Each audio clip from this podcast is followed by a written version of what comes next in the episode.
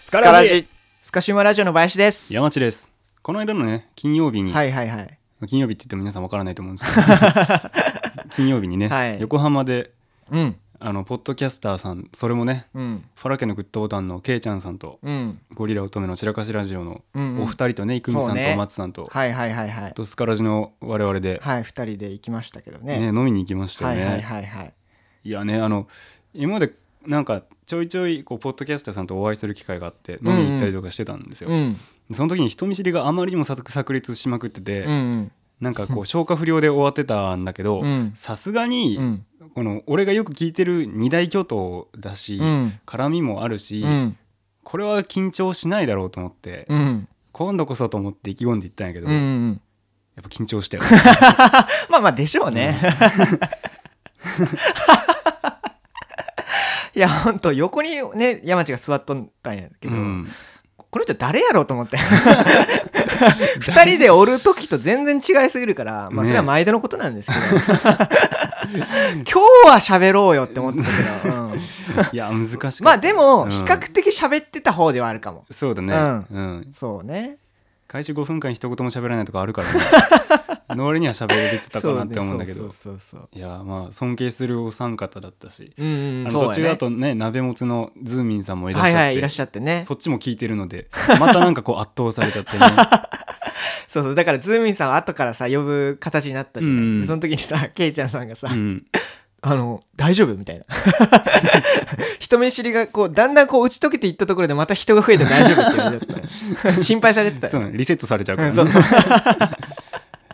えーまあまあ緊張したしでもねすごく楽しかったし、なんなそうらね朝5時ぐらいまでね飲んでたしねそうなんだかんだね。なんだかんうだ、んうんうんうん。ズーミンさんだけ早く帰られたんですけそうどちょっとねあの連絡のタイミングがちょっと合わずにそうねんんお誘いできなかったんですけどね、うん、うんいや本当にでも楽しかったなと思いますしそうあんねま喋れなかったからこう周りのことをこう観察するほかないじゃない ですかだからズーミンさん横に来たのね俺の横、うん横にね、まあ、席順で言うとそのうん長いね、三々の,、はいはいあの向かい合う形の長いテーブルで、うんあの奥の壁際はいわゆる上座にケイちゃんさんが座って、うんその並びで郁美さん端にお松さん、うんで僕らの列で言うとケイちゃんさんの対面で林がいて真ん中に俺、後からズーミンさんが横に左側に来たっていう、うんはいはいはいそういう順番なんですけうど、んもう本当にいても立ってもいられずにずっと引きで皆さんのことを見てたわけ ですよ。そしたら、まあ、これただ発見なんですけうどん鍋もつのズーミンさんねうんまあなんか話聞いててもそんな感じだけどうんなんかものすごく腰が低くて礼儀正しいなっていうあー方じゃないですか。そういうう方んで優しくていろいろ話も振ってくださったんですそよ。うね、そしたらそのさうん、俺らの目の前に座られてるうんそのファラ家とあのゴリチラのお三方の話を聞いてる時めちゃくちゃ姿勢がいいの。あそうやったっけそうもうピーンって背筋伸びてて。うんでなんか「ああそうですかはいはい」みたいな感じですごいうん相づちしててさ、うんあまりにも姿勢から俺横に鍵かっこ座ってんから すごいピンってなっと鍵るかやっんこってえぐいなでなんかこう気使ってね話しかけてくれてうん俺その時さ今までのねこのオフ会って言っていいんかな、うんオフ会のうん反省点があって、 はいつもこう険しい顔をして、でうんほとんどこう会話に参加しないのよでこの人がさ、特別因子がいたらやっぱりちょっとね会話の流れもスムーズに進まないし、そうだねちょっと和やかな雰囲気も作りづらいじゃんうんうんでなんかその時、まあ、いつもの自分のファッションで言ってたわけですよ。うんうんでだけどこれがやっぱ良くないかなと思って、うん険しい顔無言で、うんちょっととっつきにくい服装を着た、うんうんなんかよくわからない人が一そう人だね紛れ込んでるのが嫌かなと思ったんで、うんうんうん僕はちょっとでもこう雰囲気を柔和にしていきたいと思ったんはいですよ。はいはいだから、うんほとんど今まで着たことないんだけど、うんそのデニムのね、うんあのオーバーオールっていうのサ,、うんサロベットっていううのん、あおオーバーオールです、うんはいもうなんかもう接しやすい人代表みたいなもんあねのそうそう俺も初めて見見たもん、うん山地来とうとこ石塚さんとかが着てるあやつ、そね、うそうそうそう、そうだね、うんこれを着ていったら多少はこう雰囲気が柔和になるんじゃないかとか、うんそうだねうんうんまあ、皆さん気まずい思いしないで済むんじゃないかと思って、うんもう自分の持ってる服の中で一番可愛らしい服装をしていったわけです。 ねうんだからね、意外と「あそんなん着るんやね」とか皆さんに言われたんやけどうんそのズーさんがもう俺に話すことなかったんか分からんけど、うんすごい気使ってくださってうんうん「つなぎ着られるんですね」って言われてあそうそうなんです すいませんね確かにな、ねって話してくれててそれでめちゃくちゃ救われた感じがありましたし。 そうねえだから皆さんこうなんだろうラジオのまんまというかねうん、そうですね鈴さんも含め皆さんうんうんうん、あ聞いたことある感じやなと思って、うん不思議と初対面な感じがねしないのであんまりないよこれまたねポッドキャスターの深いのいいとこなんじゃないかなと思いながらね、そいうや楽しかった本当に楽しかった僕のことを誘ってくださいなんてあんな傲慢に言っておきながらいざ誘われたらやっぱ喋らんってわけいかないなと思ってそうこやねれからちょっとずつ変えていこうかなと思ってる次第ではありますはいはいはい本当に楽しい時間をありがとうございました、ありがとうございましたねおいおいね、まあ、いろんなチャンネルでも言われるかもしれないですけど、うんうんうん僕らのところでもねそういうエピソードをね話させていただくことがあるかなと思いますあそうですそうですはい、楽しかったとにかくあの山地単品で誘っていただ いてもはいまたサロケット着ていくんで あねのオーバーオール着ていくんで、はいはい。よろしくお願いいたし よろましす。くお願いしますはい、ということでね、まあ、今回5月最後のいや6月に入ったのかなもう分かんないけど、うん、ちょっとため撮りスタイルなんでそうです ね。はい、えーちょっとわかんないですけどスカシウマラジオ宛てに届いたお便りを紹介するお便りコーナーやっていきたいと思います。はいということで、はいお便りグッドボタン。て てててててれてててて。はい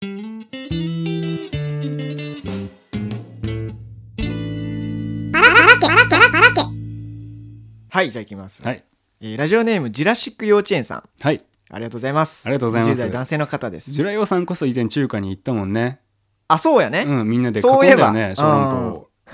あ そうを。ね俺あん時の山地俺一番怖かったもんうなんんか、怖かった。そう俺から見てもえ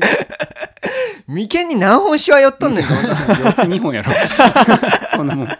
えでもねあの時こそなんかこうあんまり正直言うとこう馴染みあ浅そうかでっすねたうんうん初戦パイ型ばっかりな感じで,、うんそうやねで初めてお会いするリリーさんなんかもはいジはいュラはい、ヤはさい、んもそうだったし、うだかんうん、らもうあまりにも緊張しまくったんで、そうやねこれはどうなのかな俺が緊張しすぎたからなのか、うんそういう味付けなのか分かんないけど、うん中華料理がよ、うんもう一切味がしなかっ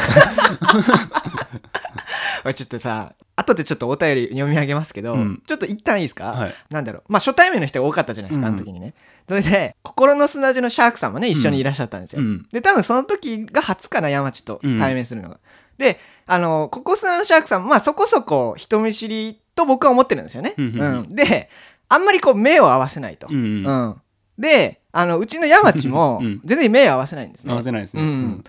その時に、うんあの山内とシャークさん喋ってるんやけど、う二ん人とも目合わんからさ、うんこいつどこ向いて走るの 話してどこどこ虚空を見上げながらは話してるからさ 一切合わなかったそうそうそう目線がなんか変な感じになってねねじれの位置みたいになっとって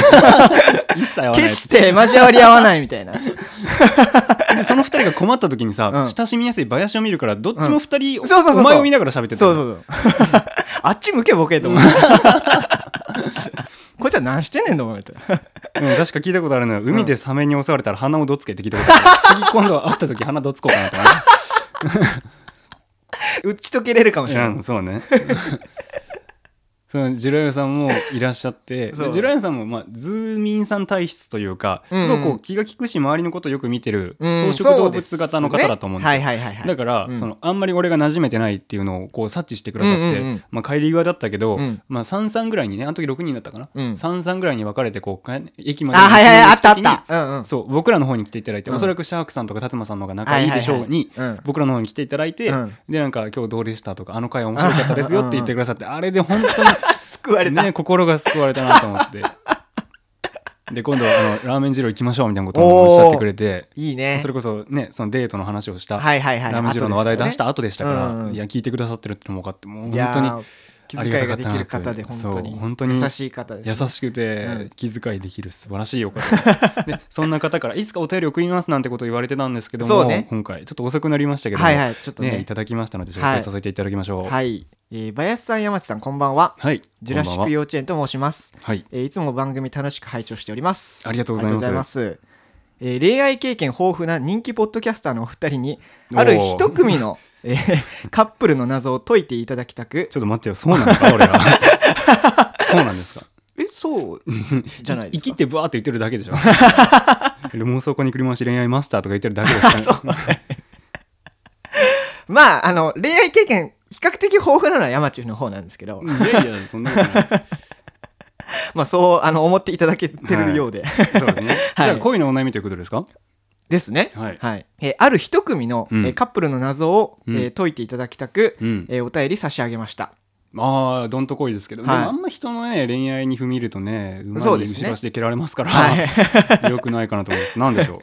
えーそれはう はい、漫画日本昔話の、うん、えー下切りスズメにおけるうん夫婦についての謎です、ほえースズメを助けてあげた、えー善良なおじいさんとその舌を切ってしまう性悪なおばあさんううんどう考えても数日とも持たなそうではありませんか、うんえーこの2人がなぜ交際に至ったのかうんそして、えーかっこ若く見積もっても50代以上に見える、えーうんその年齢まで関係を維持してこられたのか、うんうんうんえーこちらが気になって気になってヤクルト1000を飲んだのに夜も9時間弱しか眠れません、いやそれはもうヤクルトさんのおかげやろ まあまあ寝とるやない十か分 あの辺の方々はあれね悩み始めたら寝れないという、そうそうそうあるあ あるなのんです辺ね の方が辰馬さんとか竜 巻ヤクルト戦すごいじゃないそうねすごいって言われてますかうらね、ん えーもちやもちや、えー恋の悩みと妄想こねくり回しはスカラジとぜ昔々から相場は決まっておりますのでそん、なわけないからえーお便りさせていただいた次第です恋の悩みはゴリチラに送れ、 確かに、うん、それからネオ五条さんにあーねえーお手すきの折に、えーはいご回答いただけますと幸いです、はいおじいさんとおばあさんの出会いはやっぱりマッチングアプリでしょうかねうんって最後に書いてあるそんなわけあるかいありがとうございますえー、ありがとうございます、はいありがとうございます、なるほどね確かに疑問に抱くことはなかったけどもそうやねうん、いやさ心優しいおじいさんそれこそスズメを助けてあげるぐらそいうそのうそうそううん、ね、心優しいおじいさんと、うんそんなスズメに対して舌を切るまでの残虐非道なことをするおばあさん昭和のおばあさんが、うんここまでね一緒に伴侶として過ごしてこられた謎というのはありますよねうんここに気づくのがやっぱねジュラヨウさんの、確かにねね、観察眼だ確かなとに思いますよ、僕やったらスルーしてますからねう完全ん、に、大体のことはスルーすると思うけどでもねこういうのが大好物なんですよね ま あんたあ好きそうやねごこういうのご存知ねの通りねそうです、ね、国民的アニメの次は昔話にじゃあ牙を向いていくことにしましょうよやっていきますかやっていきますか、はいじゃあとりあえず「下切りすずめの」皆さん分かってるかもしれないけど、うんもう何十年ぶりとかに読み解くんじゃない一そうだね回あらすじを紹介しておこうか。そうそうそううんはい、ということで「下切りすずめ」概要をねざっくりとざっ説く明しりとます。はいはいこれはまあどっかのネットに転がってたものなんだけうど、んうんじゃあいきますねうん。はいはい昔々はいあるところに優しいおじいさんと欲張りなおばあさんがいましたある日おじいさんは怪我をしたスズメを見つけたのでうんうん家に連れて帰り手当てをしましたうん優しい山へ返そうとしましたがスズメがおじいさんにすっかり懐いていたので育てることにしましたおーしかしおばあさんはおじいさんがスズメを可愛がっているのが気に入らなかったのですほーおじいさんが出かけたある日スズメがおばあさんの作った障子を張り替えるための海苔を食べてしまいましたあーはいはいはいは怒ったおばあさんはスズメの舌を切り外へ逃がしましたい怖いなそのことを聞いたおじいさんはう慌ててスズメを探しに山へ出かけるとんうん竹やぶの中にスズメたちのお宿がありましたうんうん中から舌を切られたスズメが出てきてうんうんおじいさんを招き入れ美味しいごちそうや歌と踊りでもてなしてくれましたおー恩返しにねおじいさんが帰ろうとするとうんお土産として大きなつづらと小さなつづらが用意されておりほうほうほうどちらか好きな方を持っていくようにと言われおじいさんは小さいつづらを持って帰りましたうんうんうん家に帰ってつづらを開けてみると中からたくさんの宝物が出てきましたそれを聞いた欲張りなおばあさんは大きなつづらにはもっとたくさんの宝物が入っているに違いないと思いうんうんうんスズメのお宿へ向かいました強欲ですねそして帰りに大きなつづらを選んで帰りましたはいスズメたちからは家に着くまで決して開けないようにと言われていましたが待ちきれずに帰り道で開けてみるとうんうん中から蛇やお化け妖怪が現れましたあー残念おばあさんはびっくりして、はい山道を逃げるように家へ帰りました、はいはいとはさいなるほどねお話ですよそういうね話ですけどうも、 んまあ確かに真逆だよねうん選ぶつづらも真逆だし、確かにまあ性格というか性格もねう、んなんかわざわざ舌を切ったスズメのもとにもう一回会いに行っ そうてもてなしてもらおうってするおばあさん のなんか傲慢だし、うんちょっとぶっ飛んでるよねどんなメンタルしとんねんって ね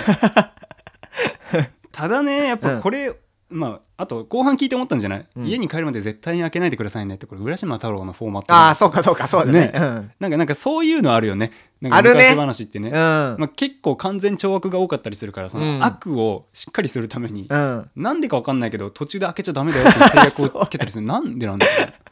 まあ分かりやすいんやろうけどね、うん小さい子にとっては、 まあ、あと道中で開けるってことは、うんうん分かんないけど例えば独り占めしたいなって思ったのかもあーそれこそ欲張りそうなかおばあさんのことだから、おはいはいじいさんにシェアすることなく、うん、財産分与することなく、うっんうん、ていうあたりもやっぱ り財産分はいはいっていうところもやっぱりこうおじいおばあさんの性悪で欲張りなところが出てて、うんでおばあさん一人が悪いことしたらこうなっちゃうんだよっていうなんか完全懲悪的なオチをつけるために道中で開けたのかなっていうふうにちょっと思うんですけど、うんうんうんまあ、全体を通して見てうんなんか違和感は覚えちっちゃい頃は覚えてなかったはずなのに、うんなんかどっかやっぱ不思議なね疑問点が多いですよね。うんそうそだねもそもおばあさんそんな下切ることまでしなしなくてもいいじゃんって思ったり怖いよねうん、海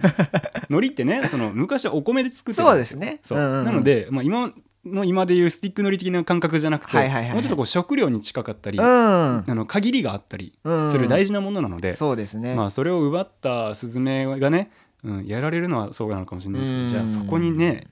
金銀財宝かなんかもらいに行くかねっていうのも不思議ですしほんでもらったからねもうすでにね、でさ小さいつづらであといつの間にかさんスズメがさ、うんおじいさんは、まあ、つづらで、まあ、財宝をあげて、うんおばあさんには、まあ、いわゆる妖怪とかが入ってるこう地味毛量が入った箱なんですよね。うんうんうん、毛量の箱っていううん小説があったりしますけど、うんうんそうあのなんですよねうんだから、スズメがさちょっと神様的な一段上のスタンスでさ、うんこういいこといいことをした人にはいいものを、うん悪いことをする人には悪いものをってなんかこう裁きの立場にいるのも不思議だよねだって元は 確かに確かにおね障子の張り替えのためのノリをさ、うんつまみ食いするちょっと悪そうなやつじゃないうんなのいつの間にかこう確かに ね言われてみれば裁判官的なスタン スで紙視点でこうなんか振り分けてる、うんねね、善と悪を振り分けてる確か感にじの確かに立場にいることもなんか不思議ですしね、ううんで言われてみればそうやなで疑問点ですよね、うんその下切りすずめのおじいさんとおばあさんはなんでこんなに性格も思考も真逆なのにうんここまで一緒に入れたのかって話だようんうんね、合わないしマッチングアプリで出会うぐらいまでしない とありえない組み合わせだよね本来ならくっつかない、確かになうん、確かにまあ多分だけど、まあ、昔のねあの文化だから、うんお見合いだとは思うんですよ。うん二人は庶民ですから、うんまあその政略結婚的なものもないでしょうし、うんまあ自然に恋に落ちた可能性もありますけども、うんうんなんかまあ昔だからお見合いとかなんじゃないかなって思います。うんまあ昔のどこに惹かれたんやろうとは思いますけどうん本当だよね。えだからまあ有無を言わさず的なところはあるのかもしれない。あー合ってないのに、はいはいはいはいうん。っていうのはあるかもしれないけどきっかけはどうなんだろうね。そうよねうん、で俺うん思うんだけどさ、うんこれって昔話だからさ、うん一応教訓みたいなものがあるわけじゃん。うんうんうんで昔話ってこう伝承されていくに従って、うんどんどんこう簡略化されていったり、まあ、おひれがつくこともあるけど、まあ、共あー感を押し出すためのこう簡単な話になっていくじゃないですか。なんか洗練されていくよねそうだからおじいちちゃんのキャラとかおばあちゃんのキャラが固定しちゃってる、うんうんうんまあむ昔話全部に言えることなんですけどそうだねうんそうでこの「下切りすずめ」のゃんはいはい教訓って何やと思ううーんまあやっぱり2個かなあうんうのーんまあ動物を大事にしようというか、うんまあそういうまあ過ちを犯した動物うんであっても、やっぱりそれはなんか汲み取ってというかうん本能で生きてるから、うんでそれはなんか大事に動物を大事にするっていう、うんまあそういった教訓だとか、うんあとは後半のつづらの話で、うん強欲がまあいけないというか、うんまあ最近7つの大罪やりましたけど、うんそうそういう、まうあ、ん教訓が入ってるのかなっていうふうに思いますけど、うんうんそうね、うんたださそんなに強欲っていけんことかなって思わないですか、うんまあでも一般的にはダメなんじゃないなんか欲しがりすぎて、うん、痛い目を見るとかっていう話うんは、はいはい、昔話につきものですけどもまあそうだね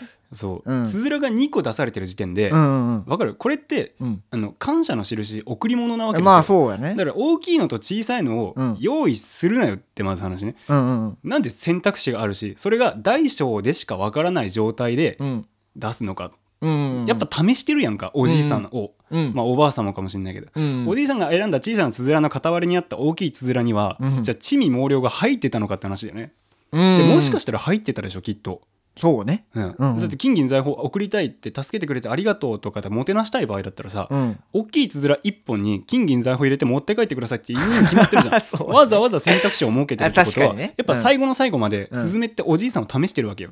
でそうおだねじいさんは心優しいから謙虚だし、ううんん控えめだからこそいや私は小さな方でいいですよって言ってるからうん小さい方を選んで結局金銀財宝とか宝物が入ってたわけでしょあー確かにでスズメさうんスズメの方が性悪じゃない って言われる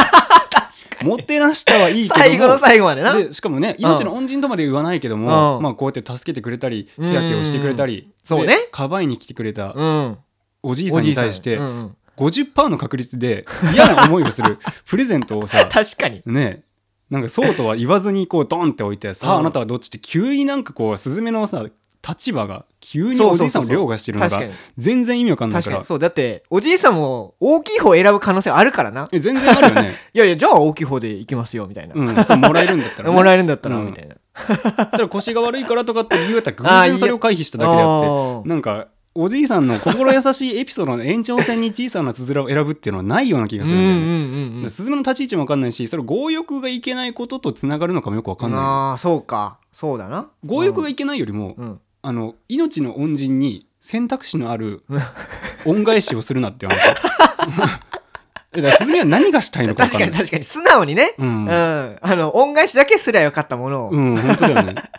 ロシアンルルーテみたいなのしだしたから、ね。でもう一個の方の林が言ってた動物を大切にしようってこれはあるかもしれうんなうんいおじいさんを一旦抜きにして、はいあのおばあさんとスズメだけを見てみると、うんこのスズメっていうのはおばあさんに舌を切られた、まあ、残虐な行いをされた被害者なわけで、うんうんはいはいまあ、それにこう仕返しするっていうさ、うんうんうんまあ、完全懲悪がここにあの入ってるじゃん。うんだけどさスズメにとってみればさ、うんその一回おじいさんがさつづらを持って帰って「あんたなんでちっちゃいのにしたのよ大きいのにしなさいよ」っていうやり取りを知らないわけじゃん そだうだねからスズメにしてみたらなんか1日2日後にまたおじいさんの、ね、 連れのおばあさんがやってきたっていう感覚じゃんかあで一回自分の舌を切ったおばあさんに対してうん50%の確率で金銀財宝を与える可能性だってあるわ けよあそうだね確かにねえおばあさんが小さい方選ぶんか分からそんうかそらうねそう、んななんかねグダグダだよねやっぱり 確かにおばあさんが小さい方を選んだったらさそのなんだろう仕返しもできないんですよ、ううんん、確かにな、ねうん何がし何スがズしたメ何いんだろうがしたいのか分かん ないおじいさんおばあさんの問題ではもちろんあるんだけど下切れスズメってスズメがどういう立ち位置あーそうかかもうブレブレなのよねああ、うん、なんで急にそんな上から目線でこう、ね、人間の善悪を判断する立場にあるのか分かんない全 然、確かにうん、でもこれはねいいんだよ、だけどあーいいんだあのおじいさんとおばあさんがなぜここまで一緒に、そんな2人が一緒に来れたのか、確かに惹かれ合ったのかうんでこれはねうんうん前提としてなんだけど、うんこの昔話っていうのがいろんな要素をそぎ落とされてるから、はい心優しいおじいさんって言われるじゃんうんで欲張りなとか意地悪なおばあさんって言われてるから、うんうんうんもうキャラクターとしてそれで設定されてるのよねああ最初にね、うんだから俺俺らはこう先入観として、はいそんな真逆な2人がって思っちゃうんだけど、うんこれもレトリックのあやで、うん本来そんなことないんじゃないかなどこにでもいる普通あーの庶民のおじいさんとおばあさんだったんじゃないかなと思うんですよ。であー物語のフォーマット上そうだいうふうにしといた方が、おじいさんが浮かばれるしおばあさんが落とされる。うんうんうん結末になるから教訓として分かりやすいだけで、うん。本来はそんなに真逆な2人なんじゃないんじゃないかなっていうふうに思うんですよね 確かそうにさすがや あ本当でねはいこれねあのもともとは、うんあの下切りスズメって、うん腰折れスズメっていう現代があるんですよあそうなんでこれは鎌倉時代に成立した宇治周囲物語っていうものに ね編纂されてるわけでめちゃめちゃ調べとるやいやん調べてないこれは、まあ、あの教科書とかあに載っ教てる科書とかに載ってるや日本史の教ん科あ書すいとかまにせ載っんてちょっとる 教教養がなくてすいまで宇治周囲物語っていうのははい中国とかインドとか中東あたりのいろんなお話とかをまとめたものなんですよね、ああそうなんですねではいこういうのがあるんですようね、んあのイスラエルとか、まあ、中東のあたりの、うんまあ、文化としてもちろん今は廃れてるんですけけど、うんあのイスラエルってもうイスラム教の国じゃないでうすんうか、んまあ、当時どうだったか分かんない僕の認識が誤ってたらごめんですけど、うんうんうんあのイスラム教っていうのはそのこ結婚するまで男女のこう婚姻とかっていうのは絶対良くないってそさうれでてするんですよねはいはいだからそのなんだろう腰が軽い女とか、うん売春婦とかっていうのは特にこう教あの戒律の中ではうん罰せられるべき存在なんですよ。うんうんうんで下切りスズメ元井腰折れスズメが、うんうんその辺りの国から伝承された話なのかは分からないんだけど、うんイスラエルのうんそういう昔の伝承にね、売春婦とか口うるさい女には、うん鉄の靴輪をはめ て舌を動かすたびにうんそれが舌が切れちゃうっていう拷問器具があるのねほつまり、うまあ、これがねうんそのそぐってるか分かんないただの予想これはま裏取あ予ってな想い、ねあくまで予想ね、うん学生としてあるまじきなんだけど、ん俺のただの予想だけど、うんそういった地域からあの発せられた文学だとすれば、うん舌を切るっていう罰っていうのは、うんそもそも、うんそのまあ、尻が軽かったり、まあ、貫通したり、うんまあ、あんまりこう不貞行為を働く女性にされる罰なのよね。うんうんでうんうんおじいさんはスズメに対して優しいうんおばあさんはなんでそんなにってぐらいスズメに厳しいじゃん。うんこれなんでかっていうとスズメだから分かんなくなってくるんだけど、うんこれってもともとスズメっておじいさんの愛人っていう比喩なんじゃないかな。あーあー確かにねあでスズメは言葉を話すでしーょ、はいはいはいそうでおじいさんにものすごく懐くでしょ、うんまあだから若い女性で、うんでさっきあらすじのところでは説明しなかったけど、うんえっと下切りスズメの中にはうんうんもうちょっと詳しく載ってるものがあって、そこでは、えっとね、おじいさんが、うんあじゃあおばあさんがスズメに海苔を食われちまったんだよ、うんうんアンチクショーめって言ったら、うんうんおじいさんが一旦ね、うんいやいやそれは猫がやったんだよってかばうシーンがあったりする。へそれ読んだえことあるそれはないかも長めのやつ絵本とかじゃなくてもうちょっとこう字が書いてある方の下切りスズメだったあらそそういれうないかもなシーンがあるのよ。あるんやなで別にさスズメがやろうが猫がやろうが、うん自分のだ家の大事にしてる海苔がなくなったっていうことには変わりないじゃん、うんだからねそのうわやられたねって言えばいいんだけど、うんスズメがやったことに関しては否定するのよ、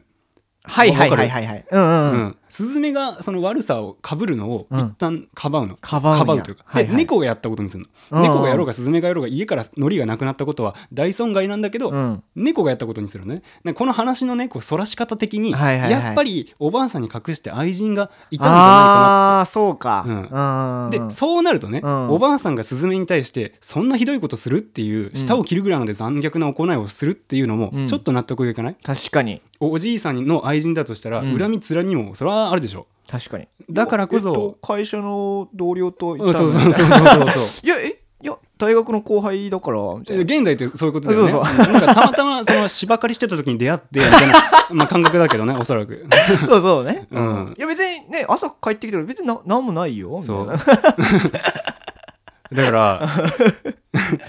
そのおじいさんとおばあさんがそもそもうんこんなに真逆な2人なんじゃなくて、うんうんなんだろう、スズメとの関係性においては、うん。特におばあさんがおじいさんに対して敵意を向けるうんっていう、実は三角関係の話なんじゃないかなって解釈できる。だああ、なるほど。から確かに出会いとかは普通だったと思うよ。うんうんうんで、まあ良妻健忘的なものすごくこういいおしとやかなおばあさんただちょっと強欲なところがあるかなって、うんうんうんうんまあ、それぐらいのさ欲求だったら誰しも持ってるでしょ、まあまあまあ、もちろ全ん。然いい人だけどちょっとファッションブランドだらけの身を包んでる、はいはいはい。ね、服装してる人全身バだレっンシアてガとかおるからうね。んでもうんそのいい人だっているでしょはいはい。心のさすみなんかさやかさと、うんうんあの欲深さっていうのは別に比例はしないと思うから、うんまあ、そういうおばあさん普通のただいい人、うんちょっと欲張りなおばあさんがいたってだけで、うん。でおじいさんと、ね、これまで数十年にわたっていい、ね、結婚生活をうんうんずっと送ってきたわけ、だけど最近おじいさんがちょろちょろちょろちょろなんか愛人のもとに行ったりとか、はいはいはいはいそれがこう姿を現したりとかして、うんやきもきするうん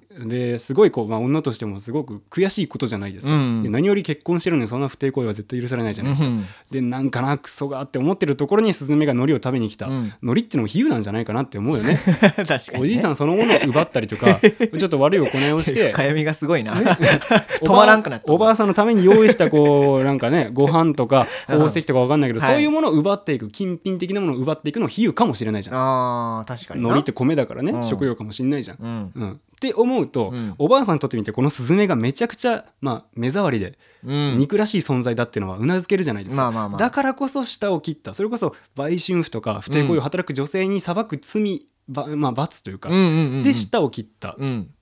と考えればうん納得できるんじゃないかなって思うし、確かに確かにおばあさんも執念深いでしょ、うん。だって一回さ罰を与えたスズメに対してもう一回会いに行ってしかも甘つい金銀財宝をもらおうとしていくわけじゃないです か確かにね。この執念深さはやっぱりうん。ねおばあさんの恨みつらみあってこそなんじゃないかなっていうふうに思いますよね。あー確かに。うん、っ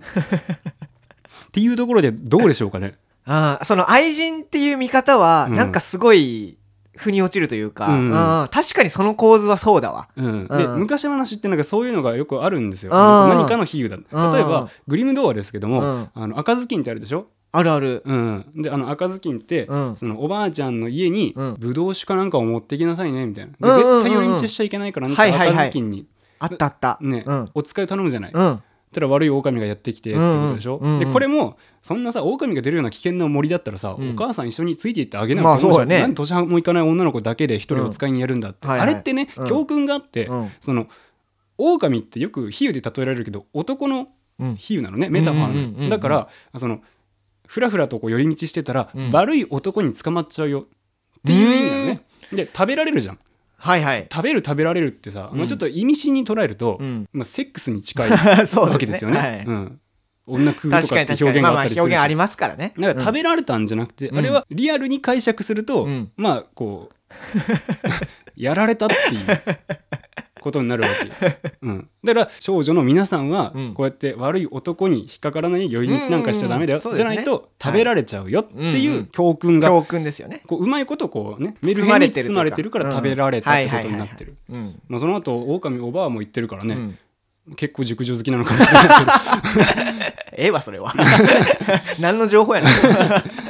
あの童話とか、うん昔話の世界には、うんそうやって物とか何か行為っていうのが、うんメルヘンに置き換わられてるだけで、うんうん本当はもうちょっとこうねまがまがしいというああ、かそうかな。ねうん。リアルなところをちょっと隠してるってういう、ん。そういう解釈ができるものもあったりする、うんうんうんそれでもって教訓としてるかはいはいはいらはい下切りすずめだって別にねスズメがどうかとかさ、うん。ね、金品を送るとはどうなのかとか舌を切るのはどうなのかっていうのにこういうふうにこう解釈を求めて考えるのっていうのは別にありなんじゃないかなと、なるほど。そうすると教訓もやっぱちょっと変わってくるよね。確かに。ね読み方次第だよね。そうそうそうそうそう、んんっていうことが言えるんじゃないかな、はいはいはいはいだからもともと結論としてみれば、うん。うんおじいさんとおばあさんがここまで結婚生活をね、うん安寧に遅れてきたのは奇跡でも何でもなくて、うん普通のことだったのだけほどうほうほう最近スズメと言われる愛人がちょろちょろしてるから、うんおばあさんがそのおじいさんやそのスズメに対しての嫉妬心があるんじゃない か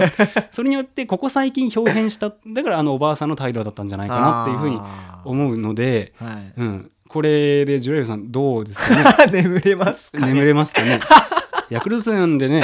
バフかかってるからもう12時間ぐらいいけるんじゃなそいうでねすか、ね半日いければよこれも、うんっていうふうにちょっと個人的には思ってるんですけどリサーチ不足ではありますじゃあ、はいそのねそのイスラエルのどうだとかさうん舌を切るっていうのはどういうメタファーなのかとか、はいはいはいっていうのは全然わからないところなんですけど、うんうんまあ、ぜひね一緒に考えてもらえたらなとなるほど思うんですよね。これが僕怖いなのす、ごいなうん、 すごい深読みやなあ本当ですかなんじゃないかなって思いますねおうこのお便りいただいてでもね面白いよねやっぱこういうのって。まあね昔話とかをリアルに考えるのってそれこそ妄想のなせる技なんじゃないかなと思うんうんですそよれこそ今聞いててすごい面白かったあ本当に聞き方がよかったよかったうんうんただもう一個ね気になるところがあって、うんうんそのまあさ前回「ドラえもん」でもさ、はいはいまあ、固定資産税どうのこうの言ったけどさ、うんこのスズメがさおじいさんに対して、うんもう金銭の授受がここであるわけよもうええわ だからこれってもういいって贈与税の対象になるんじゃないかな ってもう聞きとうないわ お前は純粋に楽しめ昔話を なんでそっちのさ、うんなんかそういうさうん堅苦しい話に持ってい くのかからんて多分ねうん控除額の105万超えると思う 知ら110ね万えわか超えると思うんだよ舌切ったるか ほんま喋れんことしたのか